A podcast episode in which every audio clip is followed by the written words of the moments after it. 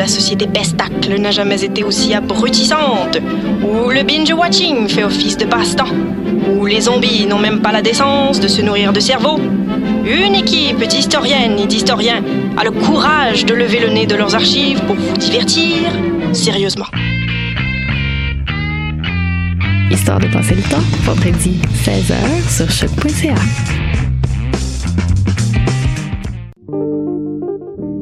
Pool Hip Hop, c'est ta référence en matière de hip hop sur les ondes de choc.ca.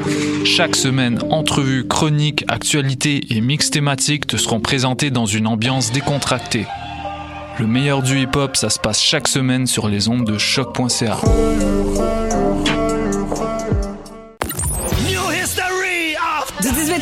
21 juillet prochain, le festif de Baie-Saint-Paul célébrera une décennie d'extravagance en grand. 90 spectacles, le vent du fleuve en pleine face, une tonne de surprises, de la bouffe locale et de la bière de micro qui coule à flot.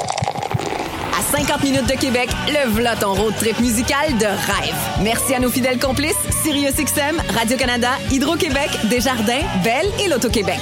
J'ai hâte au festif. Lefestif.ca La 19e édition du Suoni per il Popolo est là. Du 4 au 23 juin, libérez vos oreilles et découvrez des musiques extraordinaires venues de l'autre bout du monde et du coin de la rue. Au programme, musique actuelle, avant-rock, musique électronique, free jazz, noise, spoken word et dance party. Avec Saul Williams, Lito Pimienta, Hans Joachim Rodelius, Hyde, Snotty Nose Res Kids et beaucoup d'autres. Retrouvez toutes les infos sur suoniperilpopolo.org puis en ligne dans les bureaux de la Casa et dans votre magasin de disques préféré. What a Day et c'est Robert Nelson de À la claire ensemble sur les ondes de choc.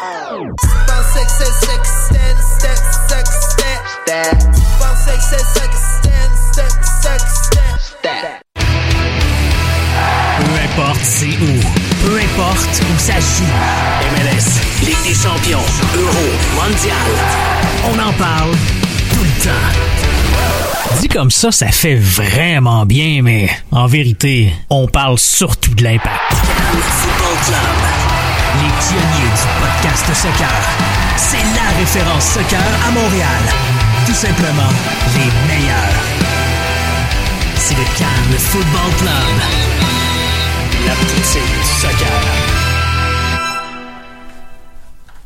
Bonjour à ceux qui nous écoutent en direct sur choc.ca, qui nous écoutent en rediffusion, en balado ou sur toutes les autres plateformes, dont Facebook Live, où nous sommes présentement euh, en direct sur euh, le, le Facebook de Choc. Euh, je m'appelle Étienne Boutier et vous écoutez l'épisode numéro 366, déjà, édition du 12 juin 2019 du Cannes Football Club et je suis en compagnie de Jérémy Trudel. Allô tout le monde. Salut, ça va bien? Ouais, tranquille, tranquille. Cool. Ça fait longtemps qu'on qu'on t'avait pas vu, un bon ouais, mois? Ouais, entre, euh, entre les examens, les matchs à domicile de l'impact, c'était c'était dur de trouver des dispos. Voilà, ben là on est content de, de t'avoir avec nous là, présentement. Je suis content d'être revenu aussi. Cool, cool, cool. On a aussi avec nous un nouveau nom. Euh, euh, on rajoute tout le temps des gens qui viennent se greffer, euh, se greffer à l'équipe. Et aujourd'hui, j'ai le plaisir euh, de vous présenter Monsieur David Richard. Salut, salut Étienne. Ça va bien? Très bien, toi, merci. Yes. Euh, on va, euh, on va y aller avec les, euh, les annonces euh, habituelles. Mais avant ça, ben je veux David que tu nous parles un peu de, de peut-être ton rapport avec euh, l'Impact de Montréal. Où est-ce que ça a commencé tout ça? Et euh, qu'est-ce qui a fait en sorte que présentement tu t'assois avec nous au, Cannes Football Club? Ben, depuis le début, j'ai toujours euh, eu un œil sur l'impact. Euh, au début, j'étais, j'a- j'accrochais pas trop, vu avec les gens qui, les joueurs que entre guillemets, les joueurs italiens qui venaient et tout ça, qu'on nous vendait comme des, des superstars ou des joueurs de sélection euh, de la nationale et tout. Euh, mais c'est plus vraiment avec Montréal Sport Buzz où j'ai décidé d'embarquer. Et puis avec la venue de Rémi Garde, où ce que j'ai vu que le qu'il y avait un changement drastique qui, allait- qui, qui s'était fait au, au niveau de l'impact. Donc à ce moment-là, j'ai j'ai eu plus le goût de continuer. Puis de toutes les façons, dans la philosophie de ce que je veux faire avec Montréal Sport Buzz, c'est justement de faire de la promotion, de promouvoir le sport, les, euh, équipes sportives ou individuelles des Montréalais. Donc c'était tout à fait normal que on, on focus beaucoup sur l'impact de Montréal. Cool. Tu te retrouves euh, beaucoup au stade, tu vas voir les matchs euh, souvent? Bien sûr, le dernier match j'ai été Chaque fois, je suis obligé de couvrir plein de sports, Mhm. mais chaque fois que j'ai l'occasion pour euh, l'Impact de Montréal, je suis présent. Nice, nice. Ben avant justement de parler de- du match de l'Impact de Montréal, on va y aller avec euh, les annonces habituelles. là. Euh, je veux qu'on parle de nos commanditaires qui nous donnent un bon coup de main euh, à l'émission, euh, dont euh, Patreon en fait. Euh, ben parce que votre soutien est essentiel à la production de contenu de soccer de qualité en quantité pour le prix d'un café. Encouragez le Cannes Football Club sur patreon.com slash.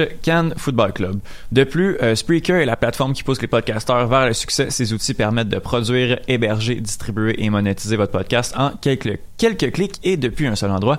Allez sur Spreaker.com et faites passer votre podcast au niveau supérieur. Donc voilà, l'Impact de Montréal euh, qui a joué euh, son dernier match la semaine dernière, mercredi dernier en fait, là, euh, le 5 juin, son dernier match avant la pause euh, la pause internationale, euh, l'espèce de break, étant donné qu'il va y avoir beaucoup de compétitions là, qui commencent justement vendredi prochain.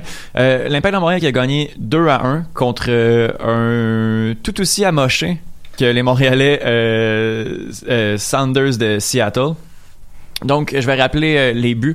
Euh, à la 64e minute sur un péno concédé par, euh, par Victor. Cabrera. Victor Cabrera. Victor Rodriguez euh, va mettre le premier but du match, 64e minute. Euh, la réplique montréalaise est venue 10 minutes plus tard. Euh, deux buts, coup sur coup de Saphir Taider. Le premier sur un penalty. Et le deuxième euh, sur une superbe euh, pièce de jeu, euh, entre autres une passe de, de, de Brownie sur, euh, sur le, le but gagnant de Taider. Taider qui s'est bien repris de ne pas avoir été appelé en, en équipe euh, nationale algérienne. On se demandait comment il allait réagir. On peut dire qu'il a fait ça de très très bonne façon. Donc, euh, sinon pas d'autres euh, pas d'autres cartons, pas de blessures, en espérant que justement il y a de- des joueurs qui reviennent euh, de blessures pendant cette pause parce qu'on va en avoir bien besoin. Des bancs à cinq joueurs, pas trop souvent, merci. On va y aller avec les évaluations habituelles du Cannes Football Club, donc le Saputo d'or, le trou de poutine et le J'ai l'air d'un foin. On va commencer avec le Saputo d'or qui est pour la performance top de ce match-là. Et puis Jérémy, je vais te laisser commencer. Bon, ben, je vais y aller avec un très peu ortho- orthodoxe euh, Saphir Taider. Donc, euh, doublé euh, non seulement, mais aussi euh, en particulier pour son speech d'avant-match. Sûrement que certains d'entre vous l'ont vu passer sur les réseaux. Oui. Un speech complètement en français, d'où il se dégageait énormément de, d'envie de gagner, d'envie de mener les troupes à la victoire. Puis ça, je pense que c'est quelque chose qui a énormément manqué à l'impact. Autant que ça peut avoir été un, un point positif, c'est le caractère. Oui. Oui, on sait rebondir après une défaite. On l'a vu, on est genre quoi, six victoires après une défaite ou cinq Oui. victoires un nul, une, une fiche euh, vraiment. On n'a jamais, on n'a pas aligné deux défaites de suite, je pense, depuis mai euh, 2018. Quand C'est ça, ça c'est très très bon, c'est une très belle statistique. Le problème, c'est que pourquoi ça nous prend toujours des 3-0 par des équipes de bras cassés, genre euh, Orlando, Ouais. pour qu'on se réveille. Ça, c'est- inacceptable. Mais j'ai beaucoup aimé l'attitude des joueurs. Ils sont sortis même. Honnêtement, je, je dois dire que ma confiance avant ce match-là, quand j'ai vu Chamichon m'aligner latéral droit, Oh là là. c'était c'était c'était difficile, mais ouais, ça fait remener un groupe euh, amoché à la victoire. Puis pour ça, il mérite son saputo d'or. Exact. Euh, David, ton saputo d'or? Je vais aller avec Saphir aussi. Euh, je vais prendre dans un autre dans un autre contexte. Moi, j'étais j'avais pas vu, euh, je j'étais pas au courant du speech par exemple. Ouais. Donc moi, j'étais directement, j'étais au stade. Et ce que j'ai ce que j'ai apprécié, ce que j'ai aimé dans lui, c'est que il a pris ses responsabilités. Tu le voyais qu'il voulait faire quelque Mhm. chose. Oui. Et contrairement à d'habitude où des fois il en fait un peu trop, mais j'ai trouvé que il a fait ce qu'il devait faire. Et au niveau, pas juste au niveau des passes, au niveau de, du placement et tout, mais c'était vraiment au niveau de la feuille de pointage. Exact. Deux buts, c'est important. Tu es le deuxième euh, plus haut salarié de Oui. l'équipe. Donc, tu te dois de prendre tes responsabilités. Si Mhm. Piatti n'est pas là, en principe, ça devrait être toi qui devrais prendre la relève. Voilà. Donc, je lui donnerai mon saputo d'or. Cool, cool.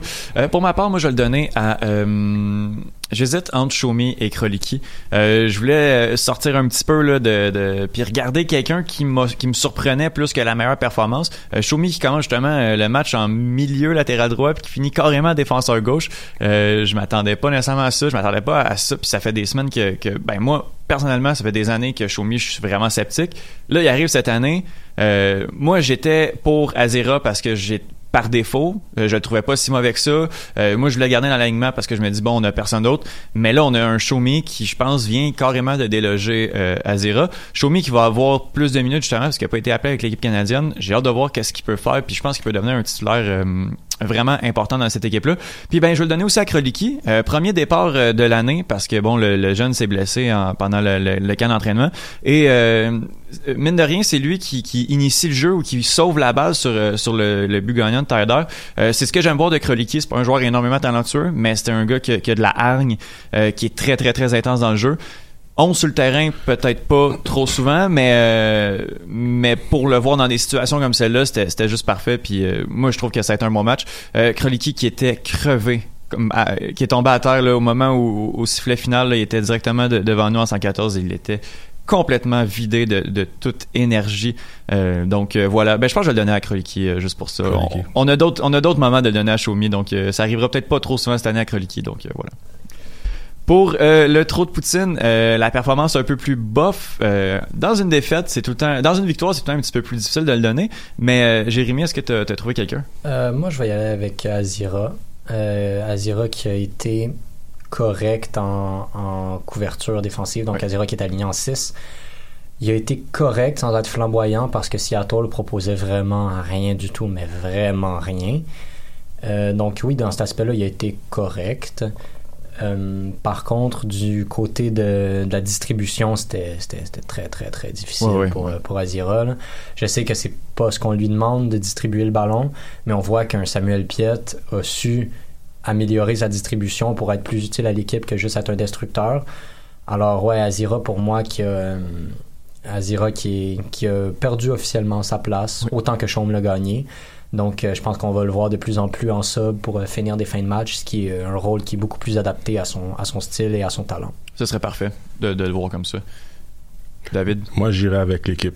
L'ensemble de l'œuvre, puisque tu joues contre une équipe déclopée de l'autre côté, tu joues à la maison. Euh, oui, on a gagné, mais il faut toujours voir le contexte. Dans le contexte, c'est que on s'est sauvé avec la victoire, on a, on a volé la victoire. On méritait pas de gagner non plus. Euh, J'ai trouvé qu'il y avait beaucoup de joueurs qui étaient en deçà de leur, de, de- de- du niveau qu'ils devraient donner. Tu joues à la maison, ils ont des blessés. Il y avait des joueurs qui étaient qui, qui étaient même pas à leur position. Donc euh, j'ai pas vrai. Je suis content de la victoire, c'est sûr. Ouais, ouais. On critique pas pour la victoire, mais par contre, si tu si tu joues à la maison, vu les circonstances aussi, tu devrais élever le jeu. Puis j'ai trouvé euh, qu'il y avait des joueurs, par exemple, qui, qui n'ont pas élevé leur jeu. Je le mettrais à l'ensemble de l'équipe. Ben justement, euh, tu parlais de, des circonstances. Moi, je vois plus les circonstances comme atténuantes, dans le sens que euh, on avait comme milieu de terrain Azira, Kroliki et Saphir. Saphir est un bon joueur, mais Azira, Kroliki, tu peux pas t'attendre à du total football avec Azira, Kroliki. Des gars, ils défoncent. Kroliki, j'avoue, il est bien défoncé. Il a donné toute son énergie. Il a laissé son cœur sur le terrain. Mais au ballon, Kroliki, ben, c'est pas wow. Azira, même chose. Donc, je m'attendais, moi, moi, je m'attendais honnêtement à un match hyper drap, puis j'aurais été satisfait d'un nul 0-0. Première mi-temps, c'est ça qu'on a eu. Aucune occasion, ni d'un, ni d'un côté, ni de l'autre. Alors, ouais, je pense que c'est, c'est le genre de match où les deux effectifs étaient tellement amoindris que tu peux pas juger vraiment la qualité de jeu. T'es content de sortir avec les trois points parce que c'était un coin flip. Saphir est sorti grand. Il serait sorti euh, aussi moins, bon comme, euh, comme il l'a été depuis le début de l'année. Ben, on aurait perdu le match puis ça aurait pas été un vol non plus. Ben, de mon côté, la raison pourquoi j'insiste là-dessus, c'est c'est normal. Si tu regardes la- l'alignement, tu regardes le milieu de terrain, tu t'attends. Il y a des choses que tu peux pas t'attendre, mais il y a quand même des vétérans qui étaient derrière, puis il y a aussi des vétérans qui sont devant aussi. Alors à ce moment-là, ces joueurs-là, ils doivent faire un, un- un peu plus, tu comprends? C'est pour ça que je te dis, j'ai j'ai rien contre le milieu de terrain. Je, je peux pas demander Kroliki sort d'une blessure. je peux rien demander à Azira. Je, je peux pas lui demander de faire plus que ce qu'il est capable de faire. Par contre, il y avait des joueurs devant et aussi il y avait la charnière centrale et les latéraux. J'aurais pu donner aussi mon, mon saputo d'or à Xiaomi parce que Mhm. il a vraiment fait beaucoup. Je le voyais, je le voyais, il était partout. Tu vois qu'il y a de la hargne, il travaille, il travaille. Ben, sauf que y a, j'ai pas senti qu'il y a d'autres joueurs qui, fais- qui se donnaient à ce point-là. C'est pour ça que j'ai donné. Cool, cool. Euh, moi, pour ma part, euh, je vais le donner, mon trou de poutine. À l'inverse de comme j'ai donné à Shomi puis c'était en fonction des attentes, ben je le donner à Kinumbe euh, parce que Kinumbe euh, a pas joué nécessairement un mauvais match, mais euh, c'est lui qui m'a, je crois, le moins impressionné euh, dans, dans ce match-ci. Euh, il y a une marge de progression encore incroyable. Et puis, justement, je l'ai donné à, à Kroliki tantôt parce que je m'attendais pas à ce qu'il me sorte quelque chose. Je m'attendais pas non plus à quelque chose de, de gros de Kinumbe, mais il fallait quand même quelqu'un, une performance pas nécessairement bof, mais peut-être une défense à 5 euh, pour Kinumbe pour commencer en MLS, c'était peut-être pas l'idéal non plus. Donc euh, je lui jette pas euh, une grosse pierre, c'est peut-être un, petit caillou que, que je lui lance, mais mais c'est rien encore pour pour m'inquiéter sur sur ce gars-là. là. Je pense qu'il il va encore sortir, il va pouvoir sortir encore de, de très très très bons matchs. Ça m'inquiète pas du tout. J'ai l'air d'un foin. Euh, l'espèce de euh, moment cocasse un peu what the fuck euh, lié au match Euh, Jérémy je te laisse Euh, commencer moi, je vais y aller avec euh, la situation avec la sécurité. Là, à la fin du match, il y a un, il y a un supporter euh, qui, se, qui part de la 114, je pense, justement, puis qui va euh, enlacer Tyder, qui prend le temps de, de lui dire quelques mots. Puis il reste, je sais pas, une minute, peut-être une minute et demie sur le terrain. Puis d'un coup, on dirait que la sécurité se réveille. Puis il se pitch à 8 dessus. Il l'arrête alors que le gars avait aucune intention euh, ni hostile ni de s'enfuir. Tu sais, le gars, euh, le gars s'est relevé en, en ayant l'air de dire, ben, euh, ok, je m'en viens. Là. Ouais. Pourquoi vous essayez de me tuer? C'est pas ça le point. Là. Tu sais, puis je comprends pas, la sécurité, ok, réalisez votre erreur, allez arrêter le gars simplement, tu le prends par les bras. T'es pas obligé de te lancer sur Ah non, c'était pas beau, là. C'était Ouais, ridicule. là. Même, même Tyder était à côté, puis il, il avait l'air euh, choqué. Là, il était Ouais. ok, les gars, calmez-vous. Là. Puis Ouais. Je trouve que ça, c'est un gros manque de, de, pro- de professionnalisme de la part de l'équipe de sécurité de, du Stade Saputo, puis euh, ce serait mon, mon gélard d'un foin. Parce que moi, personnellement, j'ai un petit problème avec les, les pitch invaders, ceux qui vont embarquer sur le terrain, me déranger un peu. Là, on est en fin de match. Je, je veux rien excuser, mais on est en fin de match. Il a réussi à, à- à rejoindre Tyder, puis on voit qu'il n'y a pas d'intention hostile. Là, après ça, tu peux pas sauter dessus un coup qui est allé parler aux joueurs. Comme C'est ça. si- s'il y avait eu à faire quelque chose, il fallait essayer de le prendre avant. Donc après ça, aller faire une corde à linge puis, euh, puis aller le ramasser sur le terrain. C'est vrai que c'était c'était un peu euh, c'était un peu ordinaire de la part de l'équipe de sécurité quand on voit que le gars il a réussi à se rendre aux joueurs. Après ça, c'est ça. Ouais. Mais euh, oui, euh, bon point. Euh, David, ton gelard d'un foin? Mon gélard d'un foin, ce serait euh, la, hum, comment on a géré le Georges Saint-Pierre? Oui. J'ai rien compris. C'était bizarre, hein? J'ai rien compris. C'était. Ouais, ben on s'est dit quand, quand Georges Saint-Pierre est arrivé, on s'est dit à- en, en 114 avec mes amis, on dirait qu'il venait de prendre sa retraite. Ça faisait comme deux semaines, mais Ouais, ça ouais. fait six mois qu'il a annoncé ses, ses Ouais. trucs. Puis après ça, c'était J'ai bizarre un pas peu. compris. On a, on l'a pas vraiment vu comme. Ok. On lui a donné un chandail, je pense. Ouais. Un jersey ou quelque chose. Pour ce que pour, pour tout ce qu'il a fait dans, Ouais. dans, dans- pour Montréal, je m'attendais à mieux, mais c'est Ouais. c'est un moment what the fuck pour de vrai. C'est même, même au niveau marketing, d'habitude, je- j'essaie d'éviter de chialer sur le marketing parce que je trouve que des fois, le- les gens donnent une place au marketing qui est peut-être un petit peu excessive. Mais euh, là, tu sais, je me suis dit, bon, t'accueilles Georges Saint-Pierre, tu soulignes sa carrière. Perso, j'en ai pas entendu parler avant d'arriver au stade. là, puis vrai. je pense que je peux, je peux dire que je suis un des supporters les plus assidus. Puis j'ai entendu, euh, euh, j'ai entendu, ah, on va souligner la carrière d'argent. J'ai fait, ah bon? Moi, je pensais que ça sonnait à la cloche. Ouais, J'avais ouais, ben, vu passer son nom, puis. euh, Ouais, Ouais, j'ai parlé à quelqu'un qui m'avait dit, ah ouais, il sonne pas la cloche. J'ai dit, non, non, c'est les deux kids de, de l'académie et tout. ouais. Puis il a dit, ah bon, fait Ouais, que c'est vraiment un, un. C'est vrai, c'est vrai, c'est vrai. Euh, moi, pour ma part, mon gérard d'un fois, ben, on en a parlé justement la semaine dernière aussi à l'émission. Euh, ben, le banc de l'impact pendant pendant ce match-là, quand t'es obligé de signer deux gars, euh, ça fesse la veille parce que ben t'as pas personne. Euh, moi, j'ai trouvé ça un peu ridicule. Euh, on, suit l'impact, on connaît les circonstances de qu'est-ce qui s'est passé, beaucoup d'appelés internationaux, beaucoup, beaucoup, beaucoup de blessés aussi. Mais je me dis, ok, bon, ça arrive avec l'impact, c'est une bad luck, ok. Là, quand tu regardes de l'autre côté, Seattle, qui vit relativement la même situation, mais pourquoi est-ce qu'on sédule des, des, des matchs comme ça? Pourquoi en MLS, on est obligé de jouer des, des, des, matchs comme ça alors que la moitié de tes joueurs sont, sont partis en équipe nationale ou blessés? Euh, moi, j'ai trouvé ça un peu bizarre. Ça arrivait juste à, à- c'était juste arrivé à l'impact, ok, je peux comprendre, mais là, ça arrive à deux équipes je pense que c'est un problème avec la Ligue. Il faut vraiment, vraiment qu'on commence à gérer nos matchs internationaux en MLS parce qu'on a de plus en plus d'in- d'international aussi. Ben, c'est même, euh, même Kansas City, ça leur est arrivé il y a peut-être deux semaines, euh, qui ont eu un banc à 14 joueurs, un truc dans le genre. Puis je pense que c'est un peu dû au calendrier condensé de la MLS, qui fait jouer énormément de matchs, énormément de voyagements. Puis ben, ça fait qu'inévitablement, tu as des blessures de stress, des, des, des problèmes musculaires qui font que tu as plus, beaucoup, beaucoup de joueurs qui sont qui sont blessés. Puis je trouve que ça met aussi en relief une des faiblesses de la MLS qui devrait être d'avoir un espèce de système qui te permet de monter des jeunes dans une situation comme ça sans devoir l'organiser de contrat pro. Mhm. Tu sais, euh, le, Emergency Roster Rule qui te permet d'aller chercher des joueurs en US. Évidemment, c'est compliqué parce que la MLS, Ouais, ouais. ils font pas des trucs simples. Non. Tu mets une règle, tu as le droit de monter un U21 de ton académie si tu pas assez de joueurs en santé pour mettre euh, 18, 18 gars sur le terrain. Simple comme ça, comme en Europe. En Europe, Ouais. euh, pas, obligé de signer de contrat avec le grand club pour jouer des matchs, puis ça marche bien, puis c'est parfait pour le développement. Je comprends pas pourquoi la MLS s'obstine avec ces histoires de contrats. Oui, oui, ben c'est c'est ça. Je trouve ça, je trouve ça un peu bizarre. Il y a un certain euh, peut-être amateurisme ou ben la MLS doit s'adapter, peu importe euh, à tout ce qui va arriver. Puis justement, il y a des trucs comme ça que, que je trouve euh, un peu euh, un peu ridicule. Parfait. Donc, on va y aller avec la chronique de Monsieur Foot de Foot pour continuer l'émission.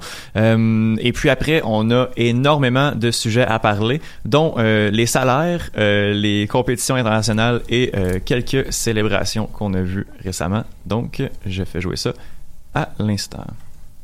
Bonjour, auditeurs du Cannes Football Club. Bienvenue dans la chronique Mon Précaré, la chronique de Monsieur Foot de Foot du podcast Sur la ligne, le podcast champ gauche du Cannes FC. Aujourd'hui, j'ai le plaisir d'accueillir Romain Giraud, journaliste sportif et arbitre régional de la Ligue de Paris. La Coupe du Monde féminine qui débute vendredi sera marquée par l'entrée en vigueur de plusieurs nouvelles règles décidées par l'IFAB et qui s'appliqueront à toutes et tous. Romain, toi qui es journaliste et arbitre, peux-tu nous présenter les trois principales et nous indiquer ton avis sur leur opportunité? Les trois domaines sont les mains, l'action des équipiers du tireur de coup franc et du gardien lors d'un penalty. À toi Romain, je te donne la parole. Bonjour à tous. Alors oui, beaucoup de changements à prévoir la saison prochaine au niveau du règlement. On peut retenir trois axes principaux. Tout d'abord, vous l'avez très bien dit sur les coups francs, à chaque fois qu'une équipe mettra en place un mur de trois joueurs ou plus, les adversaires devront se tenir à au moins un mètre de distance. C'était devenu une habitude hein, euh, et un bon moyen de créer des tensions lors des coups francs. On apercevait souvent des attaquants se glisser au milieu du mur adverse pour gêner ou bien se baisser au dernier moment et laisser passer le ballon. Cela est donc révolu. En cas de non-respect de cette consigne, l'arbitre pourra avertir d'un carton jaune les perturbateurs et sanctionner d'un coup franc indirect. Alors personnellement, cela ne m'a pas gêné sur les terrains. Ni moi en tant qu'arbitre, ni euh, les joueurs des deux équipes. Je n'ai pas vraiment d'avis sur cette règle. Je m'en serais bien passé d'ailleurs. Mais elle me gêne pas, hein. l'IFAB c'est un peu compliqué la vie selon moi. Deuxième principale règle à retenir sur un penalty ou un tir au but. Les gardiens de but n'auront plus le droit de toucher les poteaux, la barre transversale ou les filets. En revanche, le gardien euh, n'aura besoin que d'avoir un seul pied sur sa ligne de but au moment du tir contre deux auparavant. Cette règle fait suite aux nombreux euh, portiers qui aiment euh, déconcentrer les attaquants lors des pénalties. Cela a eu son importance, notamment par le passé. On se rappelle de Charlie Tange en France qui adorait danser sur sa ligne ou encore Dudek, le gardien polonais de Liverpool célèbre par ses gesticulations lors de la séance de tir au but en finale de Ligue des Champions 2005. Je suis un peu déçu. Arrêter un pénalty est assez dur quand c'est bien tiré, alors si on leur enlève encore quelque chose, en tant qu'arbitre en tout cas, cela ne va pas changer grand chose, ça reste du théorique sur le terrain, je pense que ça va être pareil, c'est très compliqué d'être attentif à tout. Pour les filets d'ailleurs, c'est ridicule. Enfin, dernière règle, et celle-là a son importance, c'est le changement principal, elle concerne les mains.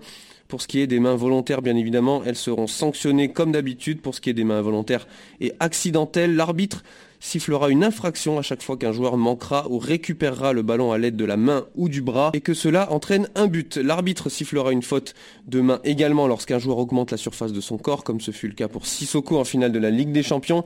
En revanche, l'arbitre interviendra euh, comme ce fut le cas pour Sissoko en finale de la Champions League. En revanche, l'arbitre n'interviendra pas si le ballon touche la main ou le bras d'un joueur après avoir touché une autre partie de son corps ou celui d'un autre joueur, ni si un joueur touche le ballon de la main en tombant ou en se rattrapant au sol, bien sûr, évidemment, sauf si la main est anormalement écartée de son corps. Encore une fois, selon mon avis euh, d'arbitre, ce sont des précisions très théoriques, donc c'est très compliqué d'arriver à détecter tout cela à, vitesse réelle pendant le match.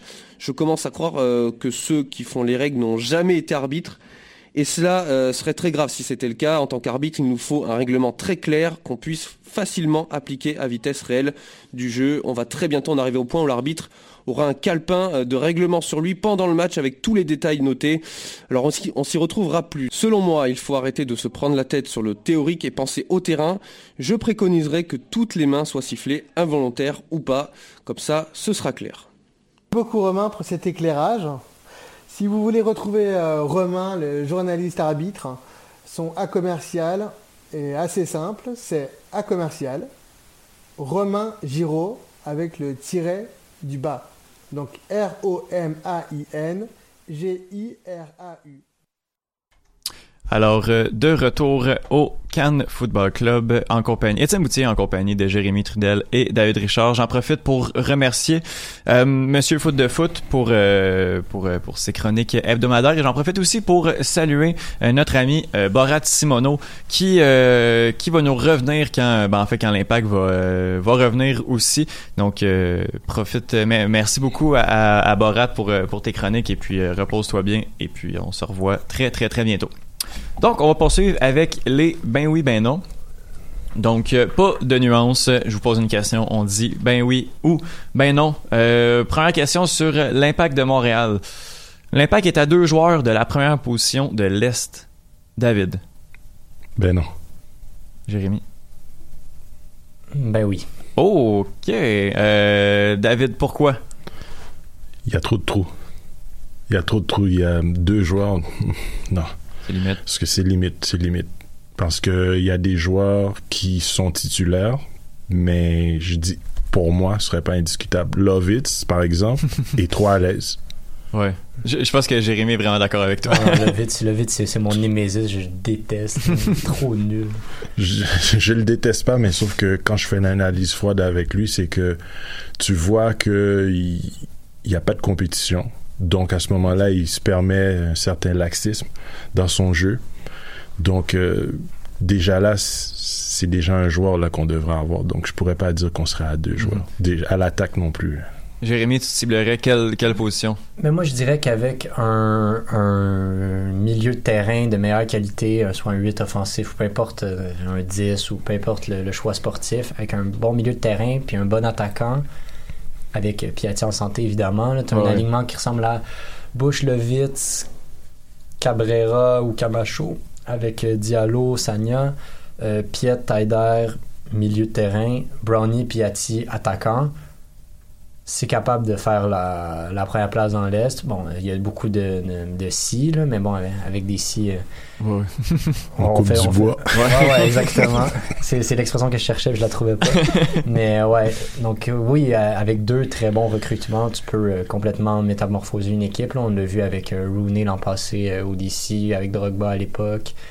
Ou tu sais, même avec un Lodero, quand il a signé à Seattle, il était genre 12e. Mhm. Puis ils sont remontés, puis ils sont allés gagner la MLS Cup. Donc, vraiment, euh, des joueurs de grand talent peuvent sublimer le, le, la qualité des joueurs autour de d'eux. Mettons un Jemaili, par exemple, ben, avec un Uruti qui est plus en décrochage, Jemaili plongerait un peu plus. Ça serait le genre de profil qui ferait que l'équipe, en un seul joueur, verrait sa capacité offensive multipliée par, euh, par, ben, par euh, je sais pas, 2-3, là, whatever, je dis des chiffres au hasard, mais ça, ou tu sais, juste un Carlos Vela, le, le gars, il te plante 15 buts, 15 passes en 16 matchs. Qui- Ouais, ouais. Ça, ça, ça te Ah, modifie complètement une équipe, là, donc euh, ouais. En- encore faut-il les trouver. Encore faut-il les trouver et les payer. Oui, oui. On va, on va y revenir. euh, Et bien acheté. Oui, Ouais. c'est ça. Acheter. euh, Ouais, on va y revenir un petit peu plus euh, tantôt. Euh, sinon, dernière question euh, sur la saison de, de l'Impact de Montréal, la première moitié de saison, en fait. Euh, ben, ben oui, ben non. Vous faites un bilan positif de la première moitié de la saison, David. Ben oui. Jérémy? Ben oui. OK, on s'entend là-dessus. On s'entend Juste là-dessus. parce qu'on est deuxième? Non, non, non. Non? OK. Ben, dans le- contexte où on a joué combien de matchs à l'extérieur? Oh, ouais, euh, On a ouais. joué 11, 12, 13. 12, euh, avec tout ce nombre de matchs qu'on a joué à l'extérieur, puis on a eu euh, de bons résultats. Sans. C'est bien oui, c'est sûr. Ouais, ouais. Ah, sans Piatti. Sans exactement. Merci. On, ça, on avait dit euh, 27 points en 18 matchs, deuxième position. Euh, Tout le monde sans fermés. Ah oui. Ben oui. Ok, cool, on s'entend là-dessus. Euh, les salaires maintenant. Euh, L'association des joueurs a, sorti euh, les salaires des joueurs de la MLS. Donc, on va y aller. Toi, David, t'es t'es avec toi là euh, présentement? Oui. Est-ce que tu veux euh, dire, mettons, les euh, principaux là, titulaires ou des choses qui, qui pourraient peut-être choquer? Le premier, ben, le, meilleur- le, le plus haut salarié, on n'a pas de problème là-dessus. C'est euh, c'est Piatti avec 4 443 333. OK. J'ai- On n'a rien à dire. Non, non, non. Jusqu'à l'année passée, il était top 3 des meilleurs joueurs de la Ligue. Voilà. Fait qu'à ce moment-là, il n'y a pas de problème. Le deuxième, c'est Safir Taider à 1.4. OK. Ouais, c'est correct. Je pense que c'est que je suis pas surpris nécessairement. Euh, son rendement en début de saison est pas excellent, mais je- moi personnellement, je- ça me va. là. Ouais, un saphir en forme, 1,4 Ouais. million, c'est loin d'être un vol. Exact. Uruti, 1 71 000. C'est beaucoup. Énorme. Ouais. Pour un but sur penalty. Un but seulement? Ouais. Ah, ben, dans tous les cas. si. Un ou deux, là. Un ou deux. Ouais, ouais, il y, en a qu'un. Le quatrième plus haut salarié, à 749 143, Rudy Camacho. Ah, ça, c'est terrible. C'est épouvantable. Ça, ça a aucun sens. J'ai rien contre le joueur. Mhm. Par contre, lorsqu'on regarde, la- euh, si on fait le rapport qualité-prix, il faut, il faut, il- tu peux Faut pas, mieux. tu peux pas avoir le quatrième salaire de l'équipe, puis t'es même pas un titulaire indiscutable. Ah, c'est fou. Ça n'a aucun sens. Dans un cas hyper particulier où ce serait un ancien taulier, un gars qui est là depuis 20 ans, ok, tu peux limite accepter dire ok pour les services rendus à l'équipe, mais là, le gars, il, il- on, lui on lui doit rien du tout, puis il est payé hyper cher pour rien, ça n'a aucun sens. Il est payé le double du salaire de Diallo, pour Ouais, donner ouais. une idée. Diallo qui est le rock en défense centrale, puis le seul titulaire indiscutable, puis il gagne deux fois moins que le panic buy qu'on a fait pour le remplacer. Il a joué cinq matchs cette année. hein. Ouais. Rudy? Ouais. Ouais. Moi, moi, moi, personnellement. Dont le j'ai- 7 à 1. oui. J'ai aucun problème avec le joueur. Ça veut dire que si tu as gagné 709 000, moi, je suis un pro-joueur dans tous les sports. Mhm. Ça veut dire le spectacle, c'est pas, c'est pas l'équipe, c'est c'est le joueur. Mhm.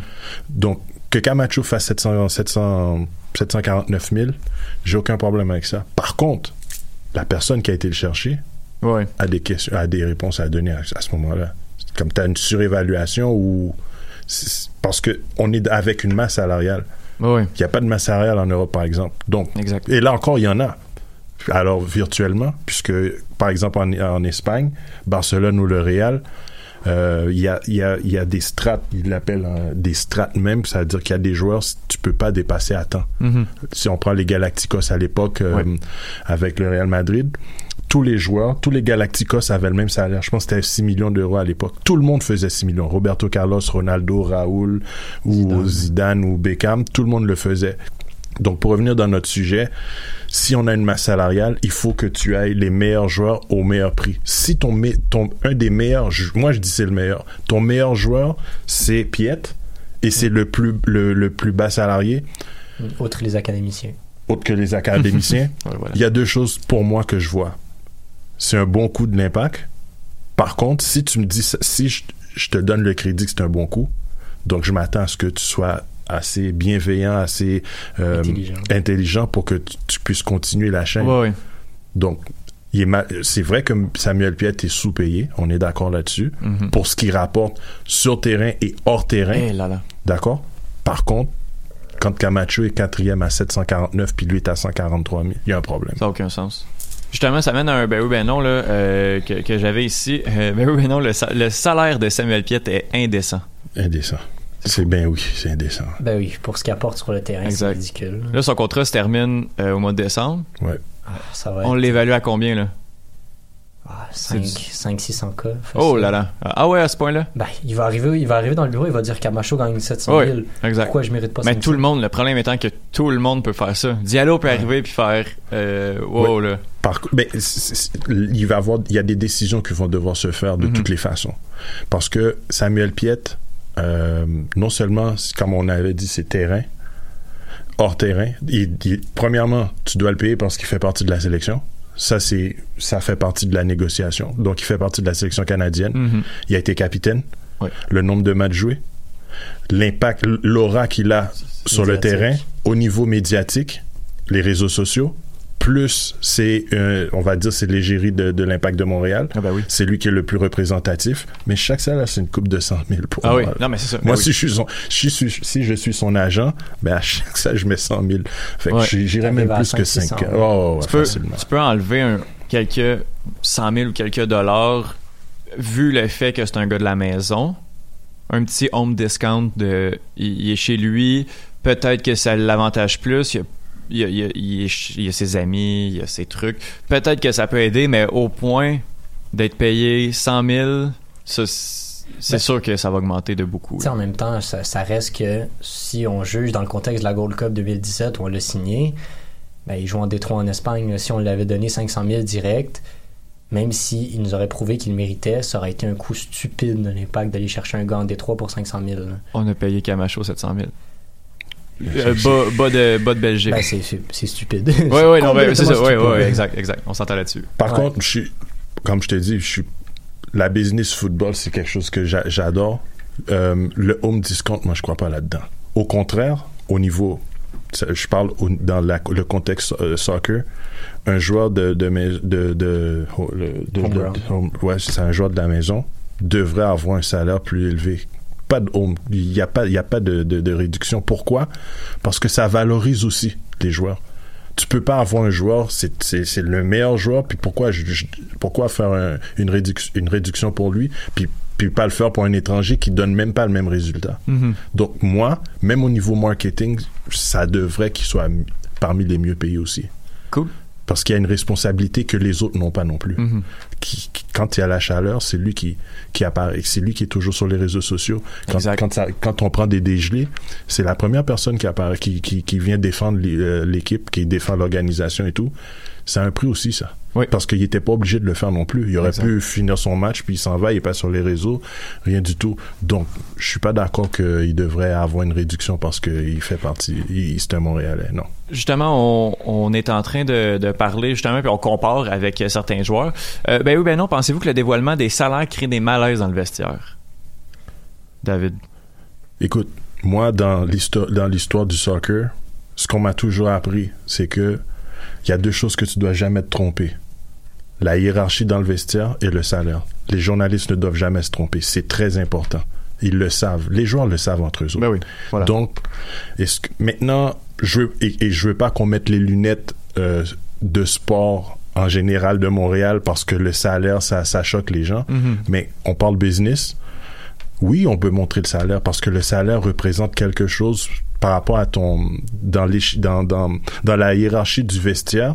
Ben ça vient avec. Et, et c'est sûr qu'il va y avoir des joueurs qui sont surpayés, on le sait, mais les joueurs le savent aussi.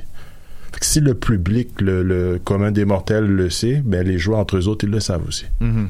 Ben, moi, je pense que c'est pas vraiment dans le vestiaire que ça peut causer des problèmes, c'est dans les négociations après. là. Comme on disait, l'exemple de Camacho, ça crée une espèce de précédent que tout le monde peut utiliser à son avantage pour négocier. Euh, ou comme à l'inverse, un joueur sous-payé, euh, tu sais, mettons Piet, là, tu, tu dis à un gars de la maison, ouais, écoute, on payait Piet 143 000, on peut pas te payer 200 000, ça serait pas logique, non, non, non. Donc, ça crée des précédents dans les négociations, puis ça, ça peut être problématique. Mhm. Euh, notamment aussi, passer un petit salut à notre ami euh, Harry de Vilo, il gagne 613 Ah cas pour oui, aller hein? au club Ah ouais. ou aller à la donc, c'est, Jérémy. euh, ben, c'est- ça pareil. ouais, c'est voilà, exactement. Les, les trios de la chicha de l'Impact de Montréal, dont je ne mentionnerai pas les deux autres membres. Là, mais Tu me le diras en honte. Ouais, ouais, t'inquiète, t'inquiète. Mais ouais, c'est ça. Donc, euh, très, très cher payé lui aussi pour euh, son, son seul but et son surpoids. là. Ouais, ouais. Voilà, good. Merci euh, Jérémy pour euh, pour ces flèches toujours toujours appréciées. Euh, on va euh, bon terminer cette cette parenthèse salaire. On va se concentrer vers euh, la Coupe du Monde féminine. Euh, le Canada a joué, je crois que c'était Le euh, 10. lundi, oui. Ouais. Le 10, une victoire de 1-0 contre euh, euh, le Sénégal, Cameroun. le Le Cameroun, voilà. ouais. Euh, ma mémoire fait défaut. Euh, une victoire de, de 1-0. Euh, moi, j'ai j'ai une question euh, pour vous. On parle beaucoup justement des euh, Gold Cup, Cannes, Copa América. Mais euh, est-ce que euh, est-ce que la Coupe du Monde féminine suscite votre intérêt? Est-ce qu'on est-ce qu'on suit ça euh, avec euh, autant d'attention qu'une Gold Cup, euh, David? Écoute, ben, pour moi, Sport Buzz, c'est, moi, j'ai, étant donné qu'on s'est séparé euh, les tâches, j'étais pas trop focus vraiment sur la, la Coupe du Monde. Par contre, ce que il y a, y a comme un choc qui est en train de se faire, par exemple, sur les réseaux sociaux. Il y a les, les, ceux qui sont anti-football féminin, qui utilisent, par exemple, puis font beaucoup de gifs sur les erreurs techniques des joueuses Surtout les gardiennes. des gardiennes ou les dribbles et tout. Et il y a aussi, mais tu vois qu'il y a un changement. Il- il faut- de toutes les façons, écoute, c'est le meilleur, c'est le plus grand sport au monde. Exact. À un moment donné, là, ça va finir par embarquer. Mhm. Fait que moi, c'est, ce que je vois, c'est qu'il y a un choc, tu vois, même par rapport à, en Europe ou en France, tu vois qu'il y a des pros, il y en a, il y a des contre aussi. Il y en a qui veulent rien savoir du football, ils donnent aucune chance. Mhm. Puis je pense pas que c'est fair pour de vrai. Parce que si tu regardes, même ici à- au Canada, le sport, c'est un des sports les plus pratiqués par les filles. Puis on est parmi les meilleurs. Je parle juste pour le Canada. Donc, même à l'e- à l'extérieur, le choc est encore là. Puis il y a aussi, juste pour faire ça vite vite, il y a la, la celle qui a gagné le Ballon d'Or, la Norvégienne, je pense. Ah oui, euh, comment ça s'appelle? Euh, Ouais, oublié la son- Norvégienne. La Norvégienne. Ouais, je vais qui vous est, sortir ça. Qui est pas venue euh, parce qu'elle voulait défendre certains points, elle est, elle s'est pas présentée. Ça aide pas.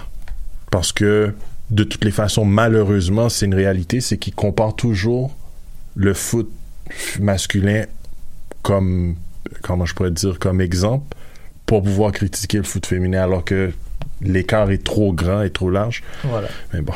Euh, le nom de la, la gagnante du Ballon d'Or est Ada Egerberg. Egerberg, ouais, c'est ça. Voilà. Euh, Jérémy? Euh, ouais, ben je suis ça un peu de, du coin de l'œil pour être bien honnête avec vous. Euh, ça m'intéresse moins qu'une Cannes, moins qu'une Gold Cup, moins qu'une Copa América.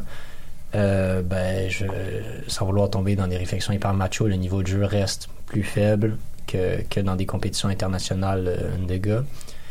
Euh, ce qui n'est pas en soi un, défaut euh, complètement euh, euh, insurmontable parce que je regarde les matchs de l'Impact puis des fois ça joue à tout sauf au foot.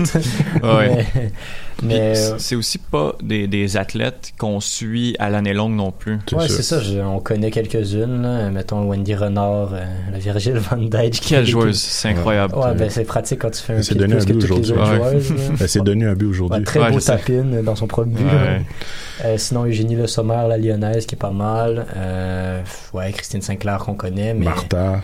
Martha, Martha, ouais. Elle a pas pris sa retraite, Martha? Non, elle est blessée. Elle est blessée, Elle, est là. Je, je me souvenais qu'elle était. Christiane, Christiane, je sais pas c'est qui. brésilienne aussi. Brésilienne aussi, Ouais. ok. Euh, bon, ben, bref, c'est ça. On suit moins les athlètes. On sait pas qui vraiment sont les têtes d'affiche tant que ça. Donc, ouais, je suis un peu du coin de l'œil, mais euh, mettons que. Avec beaucoup moins d'attention que les compétitions de gars. Mais là, euh, on a, ça fait quelques jours seulement, là, c'est commencé depuis vendredi, même pas une semaine, et puis euh, il y a beaucoup, beaucoup de, matchs très intéressants, et il y a des faits un peu en dehors du match qui, euh, qui attirent aussi notre attention. Euh, la célébration des Américaines, pour vous mettre en contexte, là, hier, mardi, les Américaines ont gagné 13 à 0 contre la Thaïlande. Et qu'est-ce qui a, qui a choqué euh, énormément? Euh, c'est surtout le, le but, euh, la célébration de, de Megan Rapinoe euh, sur, sur le, neuvième, le neuvième but de son équipe, qui célèbre comme si on vient de marquer un but en prolongation euh, de la finale. C'était c'était c'était juste fou. Euh, à l'image du salaire de Samuel Piat, je je dirais que c'était indécent comme comme célébration. Euh, il y a beaucoup, ça, divise énormément sur les réseaux sociaux, si bien que même euh, il y a eu une, euh, commentatrice de TSN qui a reçu des menaces de mort pour avoir pour avoir critiqué justement la célébration des Américaines. Donc je veux savoir justement qu'est-ce que vous pensez de ça? Est-ce qu'après six buts d'écart, on peut peut-être considérer un peu pas nécessairement mettre moins de buts, mais est-ce qu'on peut considérer peut-être un peu moins célébrer parce que ça commence à être humiliant pour, pour l'autre équipe? Euh, je pense qu'on a peut-être des, des points de vue divergents. Là. David, je vais te laisser euh, commencer. Écoute, moi, euh, je suis le foot depuis 88. T'es né? Non. OK. Ah, les deux, on était loin d'être là. là. ouais. bon. J'ai commencé vraiment. Écoute, historiquement, il y a des, selon certains pays ou certains championnats, il y a des.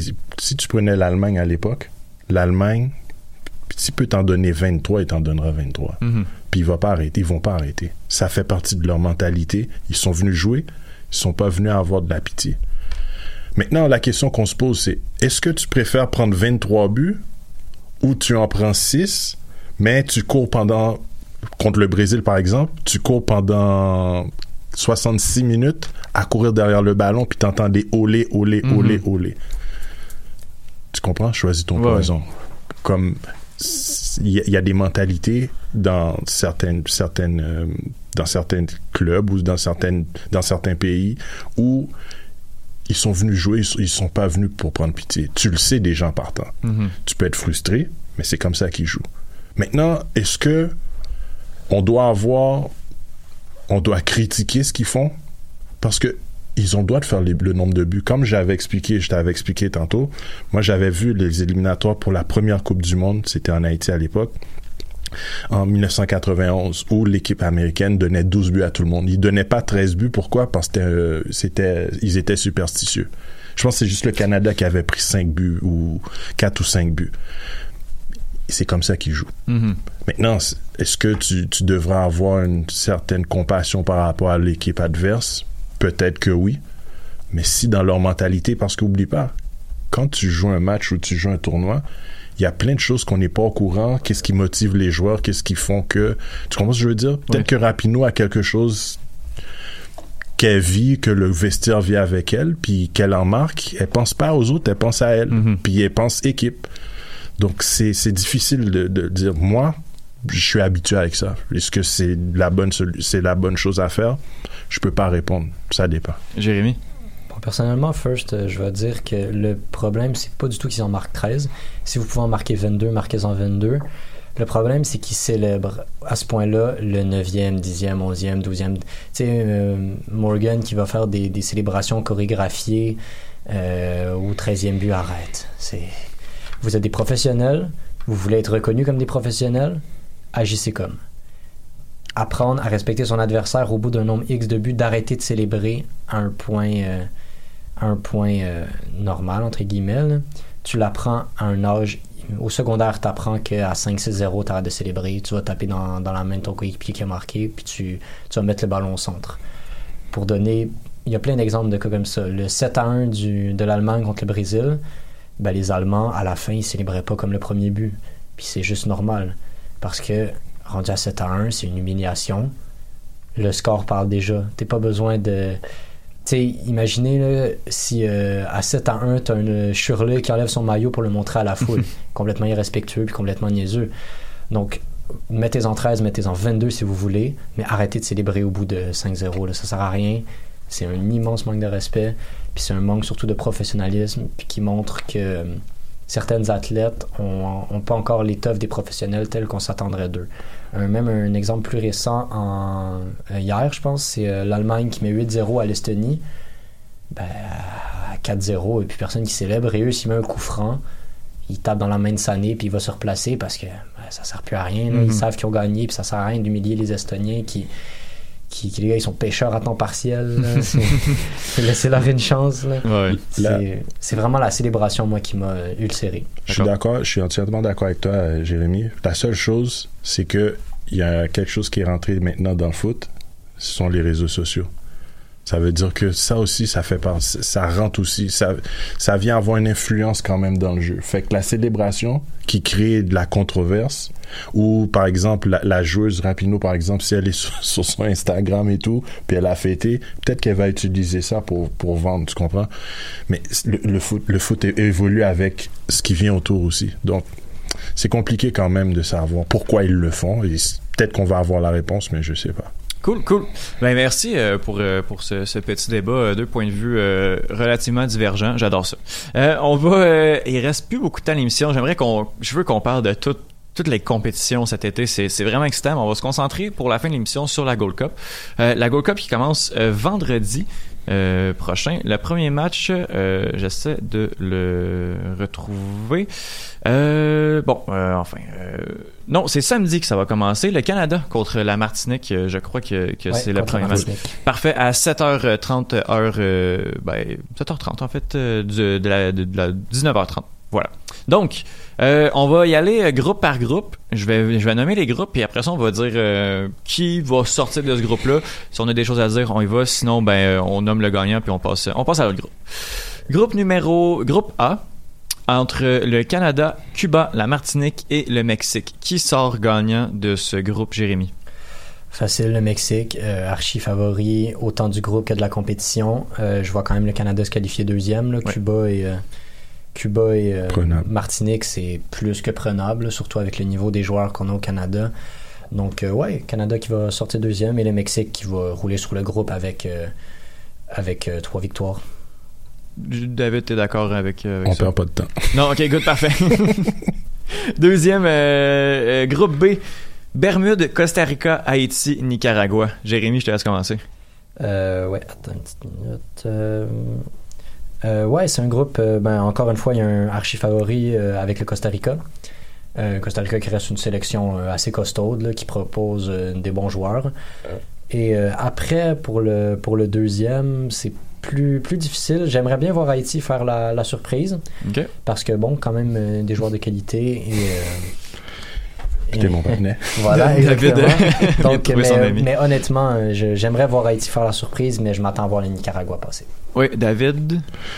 La même chose. J'aimerais ça qu'Haïti euh, fasse quelque chose. Ces derniers, ma- ces derniers temps, on a quand même bien joué. Il y avait le dernier match qu'on a joué contre le Chili. On a perdu 2 à 1. Fait que on menait Bon. 1-0 jusqu'à la 66e. Mais c'est à voir parce qu'il y a un joueur aussi que un, un- un- un des joueurs qui, qui est de la section haïtienne qui aimerait ça peut-être éventuellement venir jouer euh, en Amérique du Nord. Donc c'est un joueur que je suis en train de suivre. Puis on va voir que ce que ça a donné. Fait que c'est sûr que si je le suis, il s'appelle Steven Sabat. OK. C'est un ami. Donc euh, on va suivre, mais je sais pas ce que ça va donner. On sait pas encore. là. Mais c'est sûr que le Costa Rica, c'est sûr que ça passe. Archi favori. ouais. Ouais. Mais nos yeux sont rivés vers Haïti qui pourrait causer une surprise? Ouais, attendez-vous à quelque chose parce que regarde cette, pour pour cette année, il y a beaucoup euh, il y a beaucoup de, de joueurs qui émergent, il y a beaucoup de jeunes qui qui, qui pointent euh, le nez. Donc ça devrait être assez compétitif euh, au niveau de la sélection haïtienne pour vrai. Cool, cool. Euh, groupe C, Curaçao, Salvador, Honduras et Jamaïque. David, je te laisse commencer. Ja- Jamaïque, Oui. Honduras. Ouais. J'y vais avec ça moi. Ouais, J'y vais avec euh, Jamaïque premier aussi, qui ont quand même un groupe euh, très solide, qui se sont rendus en finale la dernière édition, si je me trompe pas. Ouais, ou demi, quelque proche quand même. Ouais, euh, c'est ça, ils ont, ils ont perdu contre les States, donc euh, ouais, euh, ils ont une équipe qui a, qui a bien de l'allure, une coupe de gars de MLS, Andrew Blake dans les buts, euh, c'est solide, donc euh, ouais, ils sont capables d'aller chercher la tête du groupe puis de poser des... Ils ont sorti le Canada en plus euh, il y a deux ans. Oui, Un but exact. du fameux Sean Francis qui a joué Ouais. 13 minutes avec l'Impact. Oui, on se rappelle. euh, on s'en rappelle, on s'en voilà. rappelle, donc euh, voilà. Même, donc, pas, pas de débat euh, là-dessus non plus. Pas de là. débat. Euh, ce groupe-là, par exemple, euh, le, le dernier groupe, groupe D, euh, entre la Guyane, la Guyane euh, le Panama, Trinité Tobago et les États-Unis. J'y vais avec les États-Unis et le Panama. États-Unis, Panama aussi. Dans l'ordre. Ouais, ouais. Ouais. Cool. Qui, Ah, les euh, Américains sont pas si chokers que ça. là. Ouais, il y a des limites, euh, des limites à, à tout. Ouais. Euh, qui, euh, qui gagne la compétition? Mexique. Mexique. Canada. Oh, ok, un long shot. Un long shot pour le Canada parce que je pense que euh, il y, a, il y a beaucoup à aller chercher de ce tournoi-là. Le Mexique va pas aligner son équipe, euh, son 11 de gala capable de, de sortir l'Allemagne de la Coupe du Monde. Ça va être un alignement du Mexique un peu bis, là, même si l'alignement bis du Mexique euh, Ouais, peut ouais. très bien ex- exploser. Exact. Mais tu sais, sur un match, le Canada peut sortir le Mexique. Euh, puis après ça, on va voir selon les groupes. Mais tu sais, on regarde euh, l'alignement du Canada, comment ça se projette. Le problème, c'est la défense centrale. Deux bras cassés qui savent pas jouer au foot. là, les deux gars de Vancouver, euh, je, je les supporte pas. C'est, ils, font des, je stresse quand ils font des relances contre, euh, les îles Vierges. Donc contre le Mexique, ça va être dur. Oui. Mais sur les ailes, t'as du Mark Anthony Kay, du Broguillard, Borian dans les buts, Piet, Arfield, Alfonso. Hutchinson, Osorio au milieu, Alfonso Davies qui est le, notre, euh, notre, carte X euh, à jouer en attaque avec quand même du Cavallini et du euh, David sur l'aile. Donc ouais, beaucoup de qualité, euh, surtout en attaque, ça peut aller très très vite. Et euh, je pense qu'on a euh, un des top joueurs de la compétition en Alfonso Davies. Je pense qu'il y a très peu de joueurs qui peuvent se dire avoir son niveau. Euh, je sais pas qui le Mexique a appelé, mais euh, même les États-Unis. Est-ce que Pulisic est appelé? Oui. Pulisic, bon, Pulisic. Lui, lui est appelé aux États-Unis. Ouais, misère de misère. Parce que, oui, ben, justement, la sélection américaine, j'ai vu le, hum, j'ai vu le, le- qui, qui était sorti, en fait, j'ai vu la liste, puis à quel point, puis j'avais j'ai posé cette question-là sur, euh, sur Twitter, puis Jérémy t'avait répondu, à quel point les États-Unis sont supérieurs au Canada? Dans, dans la, en termes de talent ou de, parce que je pense que c'est- les deux équipes, c'est un beau mélange entre la MLS et euh, l'Europe. Dans les dernières années, ça a été les États-Unis se sont concentrés énormément sur l'Europe. On voit que ça n'a pas fonctionné. Là, en plus, avec euh, Berhalter qui est, euh, qui est coach, euh, on se concentre un petit peu plus sur la MLS. En termes de joueurs MLS, je crois que c'est les États-Unis qui ont, qui ont le dessus. Mais en termes de, de talent européen euh, appelé, le Canada, je pense qu'on on a si on n'est pas égal, on a un petit step de plus, à mon avis. Ils ont deux. Les, les deux derniers matchs qu'ils ont joués, c'est deux défaites. Ils ont perdu contre le Venezuela puis contre la Jamaïque. Très grosse défaite, 3-0. J'ai 3-0, regardé le match. C'était euh, c'était une démonstration de football de la part du Venezuela. Ouais. Hmm, je, sais pas quoi dire. Je, je sais pas qu'est-ce qu'ils veulent faire. C'est quoi leur projet? Qu'est-ce qu'ils veulent faire effectivement? Parce que tu peux avoir des joueurs de l'étranger, mais si c'est des joueurs qui sont sur le banc aussi, t'es pas plus avancé. Comment tu peux t'attendre à quelque chose de bon d'une équipe qui a le vite comme pas? Bref. Bon, il part, euh, il part là-dessus. Bon, non, mais j'aimerais ça voir un petit duel Alfonso Davies contre le vite. Oh là ça, là. ferait. ouah, ça partirait très, très, très vite. ce serait, ce serait magique, genre de, hâte de voir ça moi aussi. Euh, bon, euh, il nous reste pas assez de temps pour passer à travers les groupes de Copa América, mais je vais poser la même question que, que j'ai demandé la semaine dernière euh, à, à, euh, Bruno. Et euh, aussi, hey, je me rappelle plus qui était là. je, me, je me rappelle, mais je me rappelle Les plus. autres. Julien, Julien était là. Ah mon dieu, je suis désolé, Julien. Euh, oui, euh, Copa América. Qui gagne la compétition? Brésil. Ok. Là, tes couleurs sont, sont, affichées. Là, ils sont chez eux. Oui, Ils sont chez eux. Ils devraient être les en Coupe favoris. du Monde aussi, Ouais. 2014. Ouais, mais c'est pas le même calibre. Ouais, l'équipe, euh, tu regardes le milieu, juste le milieu de terrain du Brésil, les partants, c'est Casemiro, Arthur, Coutinho. Ouais. Sur le banc, t'as du Alan Fernandinho. Ouais. Juste là, c'est c'est du lourd. Je, personnellement, j'aurais envie de, de voir l'Argentine Ouais, moi aussi. Parce que ben, parce que Léo Messi. Voilà. Ouais. C'est un gars qui mérite de gagner un tournoi puis qui s'est fait plomber euh, toutes ces finales qu'il a jouées par Higuain qui préfère tirer à côté du but que, que marquer, mais bon. Ah, ça fait mal. Ouais, mais, le- mais on s'entend que l'équipe d'Argentine, ça, ça vole quand même très près du sol. C'est pas, euh, c'est loin d'être une équipe de, de stars. là. Non. C'est, ouais, c'est On se recentre beaucoup, beaucoup plus sur, euh, sur la compétition argent, sur, sur la Ligue argentine, sur les, joueurs de, de de talent, Boca. Oui, de- Il y exactement. a quand même des bons joueurs. Ah, ouais. T'as Ah. Dybala, t'as encore Agüero. Dybala est appelé? Mais oui, Dybala est appelé. Il jouera pas. Fait que t'as Dybala. Agüero, je pense. Et Agüero? Agüero est partant, Igarty est pas appelé. Je suis pas mal sûr qu'Icardi est pas appelé parce j'avais qu'il a couché avec la sœur de l'ami de je sais pas quoi. Ouais, Avec. Maxi. Rodriguez, ouais. Ouais, ça se peut, ça se peut très bien ça, Mais il y a quand même du, tu sais, l'attaque, ça va être du Di Maria, Messi, euh, Il y a quand même, il y a quand même deux, trois joueurs. Il y a aussi celui qui joue, euh, qui joue à, euh, à Atlanta, là. ah, euh, Piti, Piti Piti Martinez. Martinez. ouais, exact. Non, il y ça a va être aussi euh, du euh, Paredes au milieu, Il y, a, il y a- Celso. il y a quand même du monde. Ça, ça fait la job, mais c'est pas, euh, pas bon. Non, j'ai vraiment hâte, euh, j'ai vraiment hâte d'avoir cette compétition qui commence aussi euh, vendredi euh, prochain la Copa América. Euh, c'est ce qui va conclure cette émission du Cannes Football Club. Euh, Jérémy, merci beaucoup. Ça me fait plaisir. On, là, les 90, c'est ter- terminé Ah, pour. euh, on, on va voir euh, au début du, du championnat français, on va voir où est-ce qu'on en est rendu là. Mais, Parfait. Good, good. Euh, David Richard, merci beaucoup. Ça me fait plaisir. Tu reviens quand tu veux, t'es le bienvenu, tu me fais signe. Puis, euh, euh, sinon, on peut te suivre sur Montreal Sport. Ouais, MTL Sports Buzz Parfait. ou Time for Foot. Cool. Donc, on, on est, il n'y a pas juste le soccer, il y a d'autres sports aussi. Il y a d'autres choses. Parfait. Amusez-vous. Pour ma part, ben, les trois lions, notre saison est terminée. Ben, sinon, on peut se revoir ou se ou m'écouter euh, au prochain épisode du Cannes Football Club qui va être la semaine prochaine. Bye. Merci à tous. Merci, au revoir. MLS, Ligue des champions, Euro, Mondial. On en parle tout le temps. Ben, des fois, on parle de cuisine, mais pas longtemps. Cannes Football Club. C'est la référence soccer à Montréal. Tout simplement les meilleurs. C'est le Cannes Football Club. La poutine du soccer.